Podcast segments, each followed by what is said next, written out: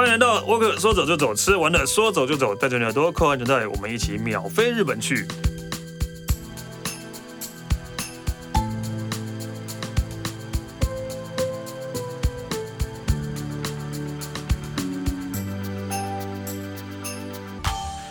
嗨，大家好，我是史丹利。呃，在那个在那个日本解封前，我们有聊了一集咖啡的我日本的咖啡文化。然后呃，在聊完之后呢，然后我们的来宾气死，对，去就去了日本深造了。哎呀，是啊，是啊，对，深造完之后回来又要来跟我们聊日本的咖啡厅了。对，欢迎气死。嗨，我是起司。呃，对，因为他真的去日本，然后。一个多月，然后我就看他咖啡厅真的跑了。我总共应该我去了蛮多城市，这次我去了蛮多城市，像我从东京开始，然后我又去了京都，我又去了广岛，然后跑去福冈，哦哦哦，然后又回来大阪，然后再回来东京。哇塞，东京、京都、广岛、福冈、大阪，对，东京，对，然后就差不多跑了将近两百间的店吧。两百间咖啡店，对，差不多一天大概都去个最少五间吧。哇塞，对，最少五间，对。哇塞，我本来还想说，我还蛮羡慕你的，可以喝到咖啡。但其实发现，其实蛮累的。一天喝五杯真的很累，因为我这次去，就我也其实还蛮想喝咖啡的。但是，但是因为我老婆就是每次跟她，每次就例如说中午之后，再要不要去喝个咖啡？然后我说干嘛喝咖啡？我们就喝一杯啊。但我觉得之后蛮好的，就是其实现在他们在流行的是。那个咖啡的 cocktail，很多咖啡店其实开始在卖酒。有，其实很多咖啡店都有卖酒，但是其实我是就是还是会想要去纯喝酒的地方。对，他是想要去什么？就是他就是每次就是要点酒，因为纯喝酒的地方酒的选择还是比较多。对，大部分都喝只喝啤酒。所以我们大概中午开始，然后我就是就会他每次我要喝咖啡，然后说去喝酒啊，干嘛喝咖啡的？然后就哦好啊，然后我们就去喝酒。我当时到第三天还是第四天的时候，我在想说，天哪，我为什么来这边我还还没有喝到一杯咖啡？对。对，就后来后来真的真的就还跟他拜托着，我想要喝去喝杯咖啡，这样的。结果去喝了什么呢？又忘了，还是都酒比较重要。对，其实大概只喝了两家咖啡店了，一家还是因为那个，因为他想去的，是一个日剧的场景，他想去。哪一个啊？叫在，其实，在那个，在那个那个冰丁那边有一家叫 August Moon。咖啡哦，咖啡其实还好，但是因为环境很漂亮。哦，我觉得，我觉得这个也是占很重要的原因。对，但是环境真的很漂亮，对对对。然后另外一家我忘了，在晴空塔旁边，我忘了名字，我想一下。但咖啡很厉害，但我忘记名字。什么 Limit？啊，Limit，对对对对对对对对对对对。哦，对，那一家真的，那件事就是在那边非常有名的。对对对，而且我记得里面有台湾人的样子。哎，没有，我去的时候就记得上次去的时候，里面有台湾人在里面。对，那一家那一家是我这一次那边晴空塔那边算是非常厉害的，唯二喝到咖啡，然后我觉得很好喝的地方。那我很久没有去晴空塔了。对，我们只有很远遥远的看着它。哦，真的？哦那你有去过那一家咖啡店？有，我有去过，我有去过。然后也是一个咖啡吧的概念，里面有个吧。对，它其实也，我记得它也蛮多调酒的。哦，它有调酒，对对，它有一个地方是它的吧台分两个，一个是咖啡吧，咖啡吧，一个是调酒吧，对对对，所以我觉得今天非常的不错。你看，我就只能去这种综合的地方了，对，哇，对，然后就进去还是点了杯酒，对，他点的酒，我喝咖啡，对。对对。所以这要跟我们介绍哪哪些新新的咖啡店嘛？其实我觉得对，是新的新的，我就介绍大概都是新的。那也有我这次特别的体验的，OK，就像其实大家都会想到是讲到现在的东京咖啡，大家都想到青城白河，嗯，对，然后当然当然我也是这次也特别去了青城白河，是为了一间咖啡馆，嗯、然后它是一间本来是开在表参道，叫做马梅亚 Coffee Coffee 马梅亚，哦，对，然后它其实他们这家他们家自己不烘豆，嗯，因为大部分的咖啡厉害的咖啡馆都是自己烘豆，啊、但是他们家不烘豆，对、啊，他们家就是精选全世界的咖啡豆。嗯，然后去精选空咖啡豆，然后或者是他们为他特别打造了一支咖啡豆，然后在他们的选单里面，然后那些他们不就跟 Simple 咖啡一样吗？对，但是他们的他们自己的咖啡，他他们自己选的差不多平均每次都有二三十种以上，然后他们就会照着那个深浅焙度不同，然后列出一张表来，就是一个渐层的。建成的表格，嗯，然后每一只豆子都是可能是很有名得奖的什么什么之类的，嗯，然后他们，因为他们其实，在表参道店里面，其实只只有卖咖啡豆跟现场冲煮一杯给你品尝使用，然后你也不能坐下来，基基本上是外带店。哦，对，所以他们在这疫情的时候，在今年今年吧，然后就开了一个在青城白河，就租了一个仓库，就开一个呃。真正体旗舰店，旗舰店，真的是旗舰店体验店，因为我看过那个照片，对，对，那真的是非常的漂亮，真的很棒。嗯，我一开始其实我看到，其实前几个月就有经历有朋友去造访了，我觉得哇，非常的嫉妒，然后你怎么可以这么快就喝到这个这里的咖啡了？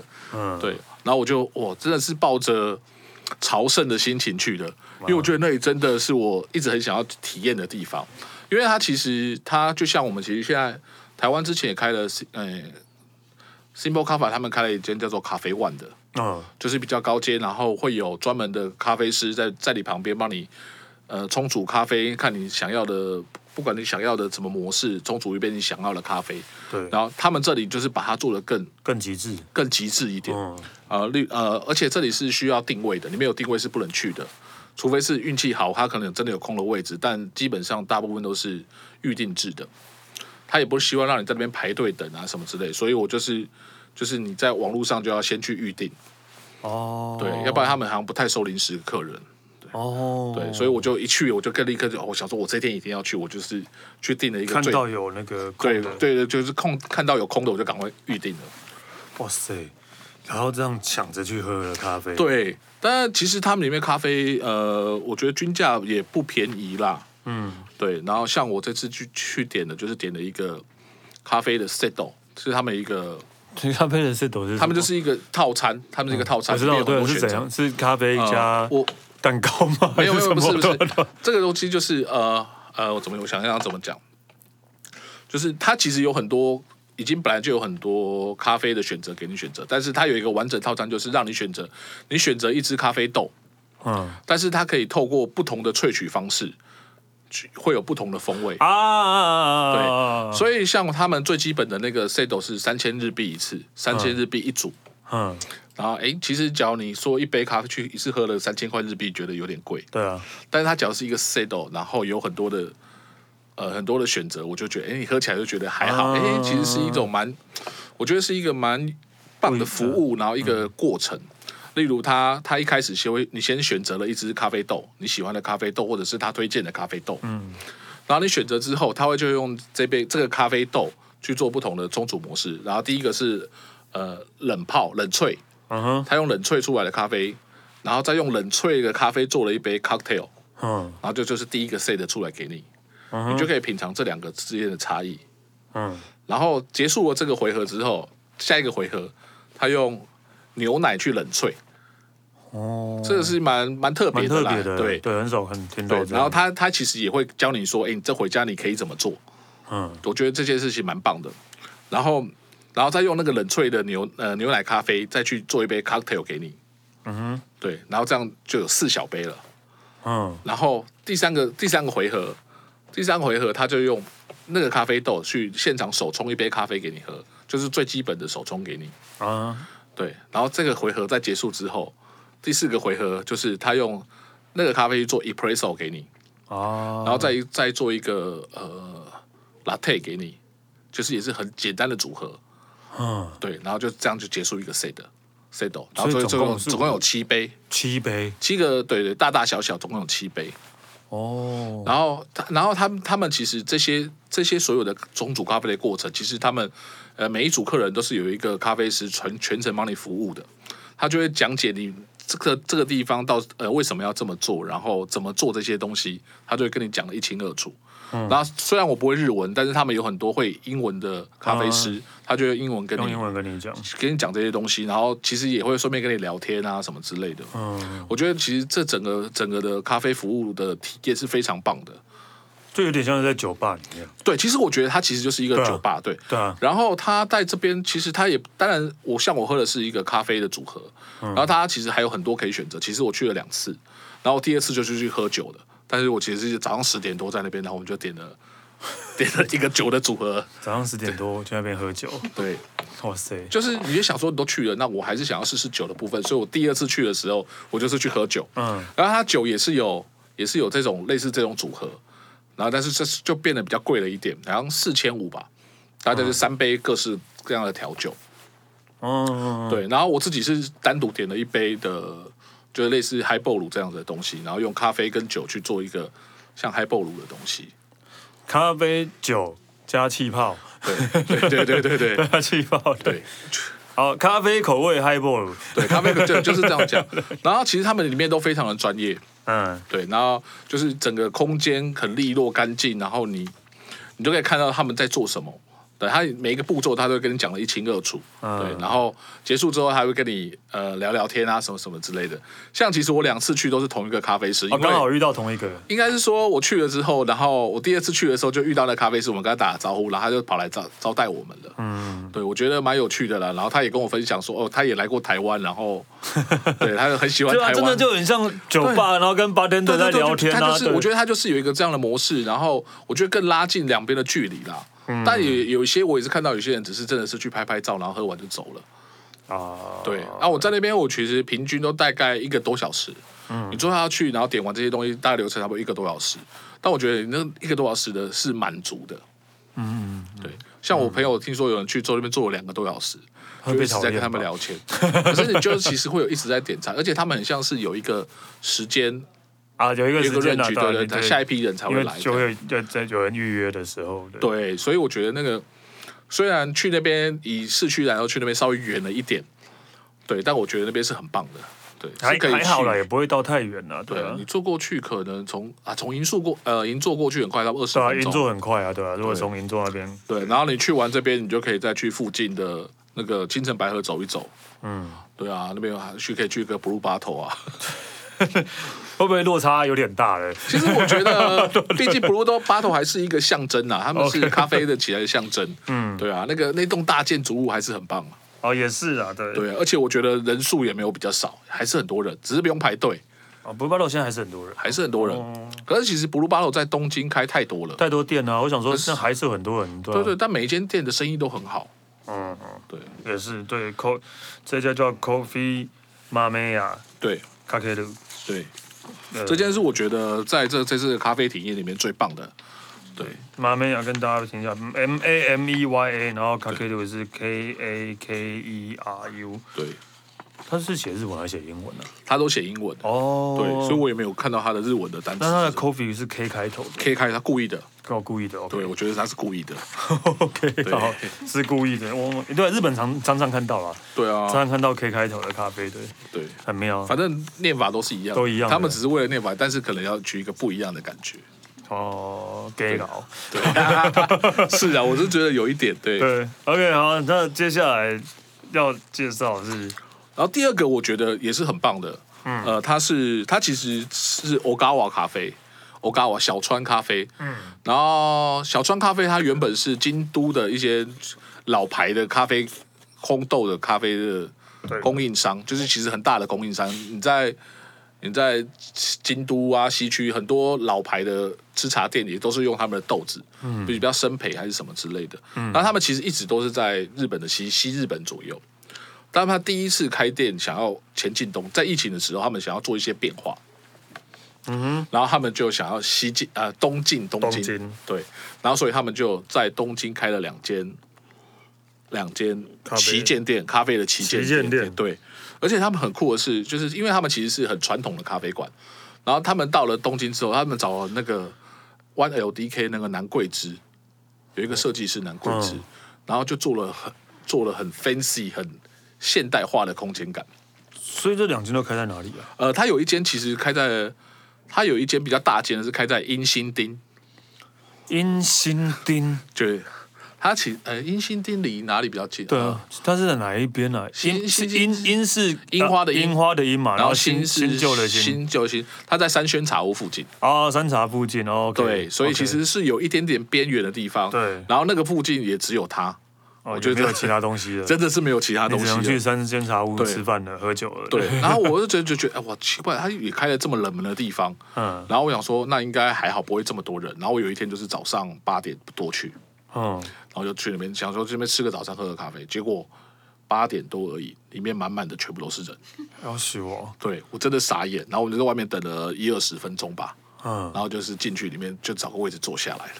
要死我！对，而且全部都是，全部都是，基本上全部都是女生，女性，然后去这边吃个 brunch 或者早餐，或者他的轻食早餐什么之类，然后喝个咖啡之类的。哦。真的早上八点多，我想八九点怎么会有这么多人？哎，我我我他刚好想到一个，我可以想象，就是我有一个长辈是住在那个新一区那边。哦，对，你知道那个阿拉比卡？哦，对，刚开幕的时候，然后我长辈每天都去爬象山嘛。嗯，他有时候跟我说啊，那再去六点，我这两天排队就排啥了？早上六点多，然后大家排阿拉比卡。听说比较好了啦，没有什么。现在好像没有什么，对，刚开始的时候，对，对对对。但是应该也是一样的概念。对，但是他们就是去吃早餐，因为他们其实他们的餐点算是。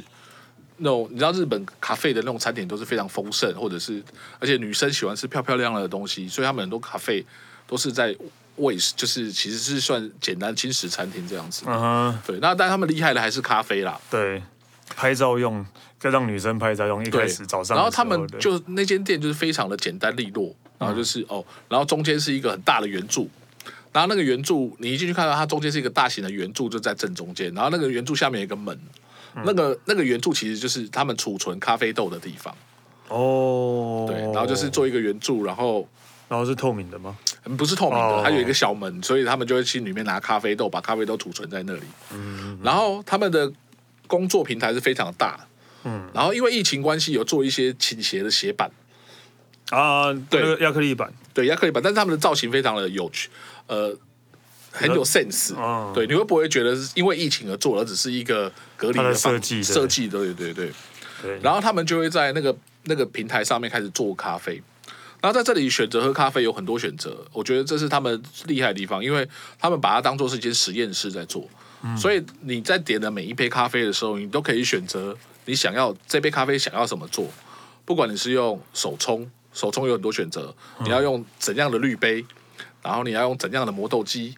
然后你要用呃，塞翁啊，或者是虹吸虹吸式，或者是法式绿壶，或者是冰滴，冰滴呃冰滴很像没，我忘记有没有，因为冰滴你不会立刻拿到咖啡嘛，也是的，也是的，对，还有那个爱爱爱乐压。哦，对，这样这么多的模式，其实爱乐压其实在日本蛮常见的啦。嗯，就是台湾现在比较，我昨天在跟朋友讨论，现在比较多，有些露营的都会用爱乐压，因为大家很方便，对，可以萃取出比较浓郁的咖啡。嗯，对，所以你可以在喝咖啡之前可以选择这么多的萃取你要自己选的，对，你可以自己选，然后他也。对，你可以自己选建议。他对，那像我就是比较懒，就是你帮我煮就好了。对啊对啊对啊，你可以帮我做出一杯好的咖啡，我都可以。嗯，对，然后你就可以选择这么多的方式去萃取萃取你要的那杯咖啡，因为每一种方式萃取的浓度或者是口感可能都不太一样。嗯，对，所以你就可以这样选择。那像我就比较懒一点，我就请他直接去做，或者是呃，像我自己会做一选择一些外面看不到的饮料。嗯，对，像我就选择了一杯拿铁。然后他外面看不到的，但但是他的妙的是，他其实他们做的这些特别饮料，这是他们家独家的。我选的应该是比较特别的饮料了，然后比较像拿铁。然后它是，其实它就像我们刚才讲，它做法其实更像调酒。哦，对。然后谢如选的一杯拿铁，他先把咖啡呃萃取出来，冷萃冷却了之后，然后把它倒到一个很高的高脚杯里面。嗯。然后先把咖啡液倒完了之后，然后开始在打各式很绵密的奶泡。然后再把那些奶泡完美的一匙一匙一匙舀到那个高脚杯里面，然后变成一个很像海绵体的东西，海绵的东西，然后就变成很华丽的一杯高脚杯的拿铁。对，但你当下你不会觉得它是拿铁，它就是一杯漂亮的调酒。调酒。对。哦。然后像我的朋友，我们一起，我们刚刚一起去的时候，他就点了一杯马提尼，但是是用咖啡去调制的马提尼。咖啡马提尼。对。真的有酒，真的有酒，真的有酒，对对对，就是我们也是早上八九点就开始去喝酒了，对。对，因为对啊，这你今年两家八九点去喝酒，对。但是因为 你觉得在那个当下，因为他们现在很红，就是说已经咖啡已经当然是纯粹的咖啡还是一个最大的卖点，但是怎样把咖啡跟调酒结合，完美的结合在一起，嗯嗯，我觉得这是他们新的课题，他们新的很嗯很推的东西。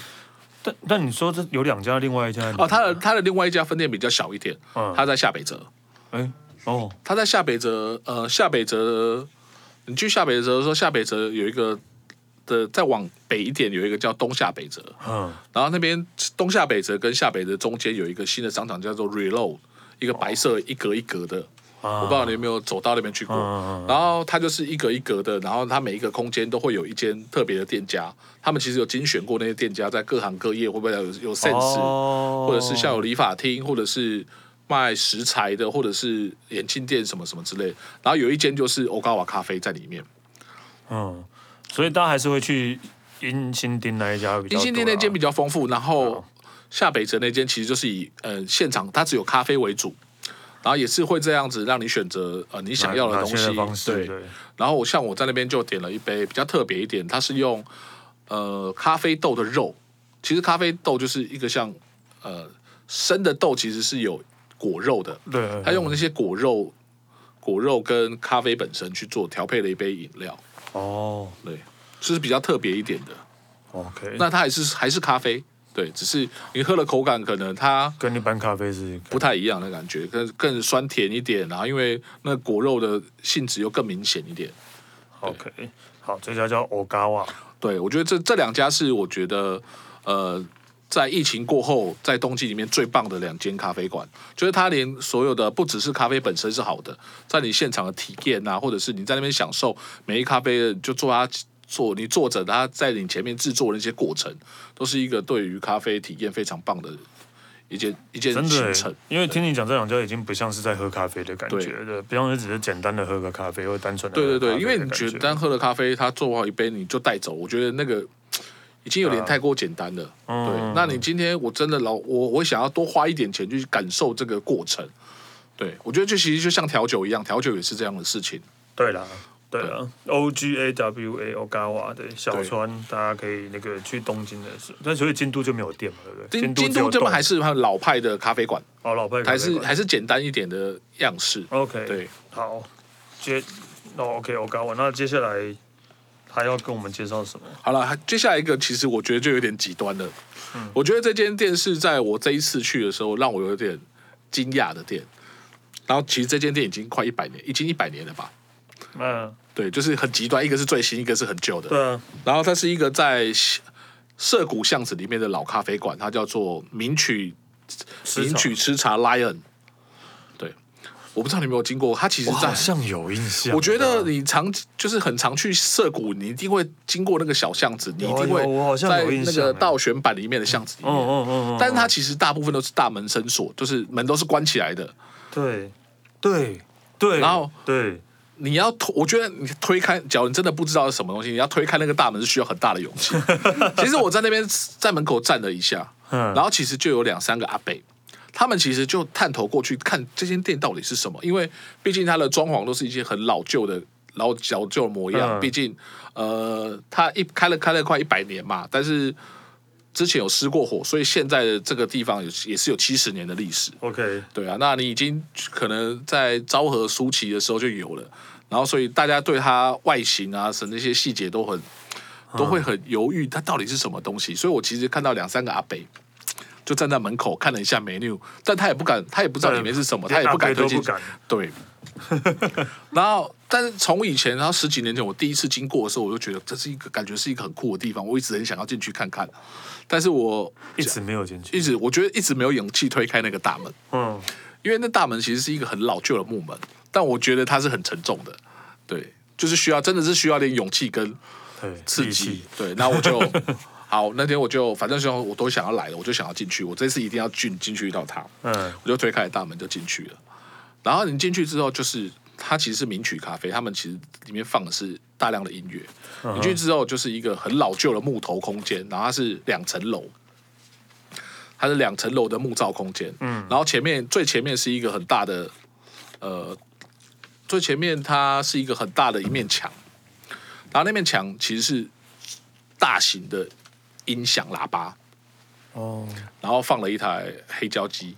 它就是在里面播放黑胶黑胶唱片，对。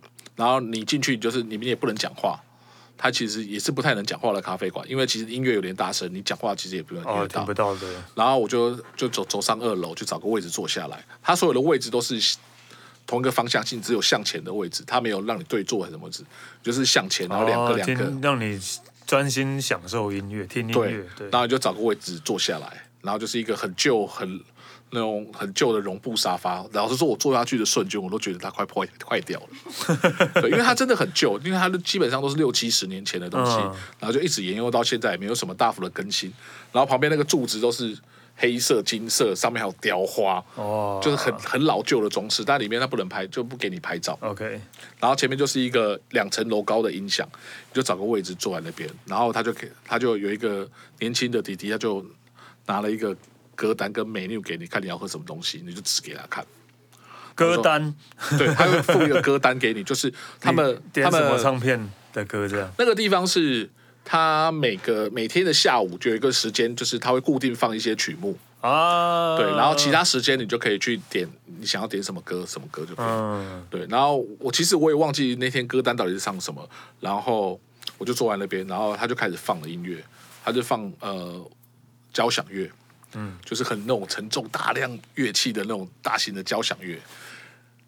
然后我其实在他音乐一下的瞬间，我就听了差不多三分钟，我就想要有点落泪的感觉，有点感动的感觉。为什么？我不知道。我觉得在那个环境下面，啊、然后你你那种身临其境那种大型交响乐的感觉，对对对对对，对。然后跟着那个音乐的起伏，你就会有一个慷慨激昂的感觉。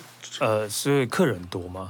呃，我一开始在二楼的时候，其实一开始是有三四个人，嗯，但是差不多在半小时之后，其实我在里面待了快一个小时，嗯，在半小时之后，就陆陆续续会有很多呃一个人的年轻人，两个年轻人，年轻人，这是年轻人，真的是年轻人，二十岁左右，他们就找个位置点了个咖啡，就坐在那边听音乐，哇，对，而且进来的陆陆续续进来的都是年轻人，在二楼，然后一楼其实还蛮多老人的，啊，有些也是上班族什么，他们就是拿一个就在那边。一二楼的放的音乐是一样的，是一样的，是一样的，因为整间店放的音乐都是一样的。OK，对，哇塞，听起来，我觉得在现场的那个呃，因为老旧的装潢跟那个陈列，然后那个灰灰暗的灯光，然后你的所有的目光都只有嗯，只有听听觉是正常的，嗯，然后你就被那种交响乐所包围的那种感觉，我觉得非常的震撼。那你有点歌吗？我没有点歌，我那时候我那时候去的时候，他是。照他歌单放的时候啊，所以你要在，你应该要在呃晚上还是什么时候，就是没有歌单的时候，你才能去开放点歌。对，所以点歌也就是放，我也不知道点歌可以放什么，对，黑胶吗？对对，应该都是黑胶。然后然后然后你也不能放饶舌歌什么之类的，应该是我觉得他们搞不好没有吧？对，应该也没有啦。对，因为他们是号称就是呃东京都内最大最豪华的音响。哦，对，那个可能就是，但已经七十年了，然后应该是只有音响有更新的吧？可是他就是放黑胶那个啊，就是音箱，我不知道，他搞不好都是老式的，就是以前那种发烧友等级的。哦，有可能哎，老式。对啊，而且他那个可能那个就是两层楼高的音响哎。哇塞，对啊，两层楼高的音响。对，他的传传单上面是写是业界最强，业界我觉得业界也可能没有几间，业界也没有这种店的啦。对，其实其实新宿。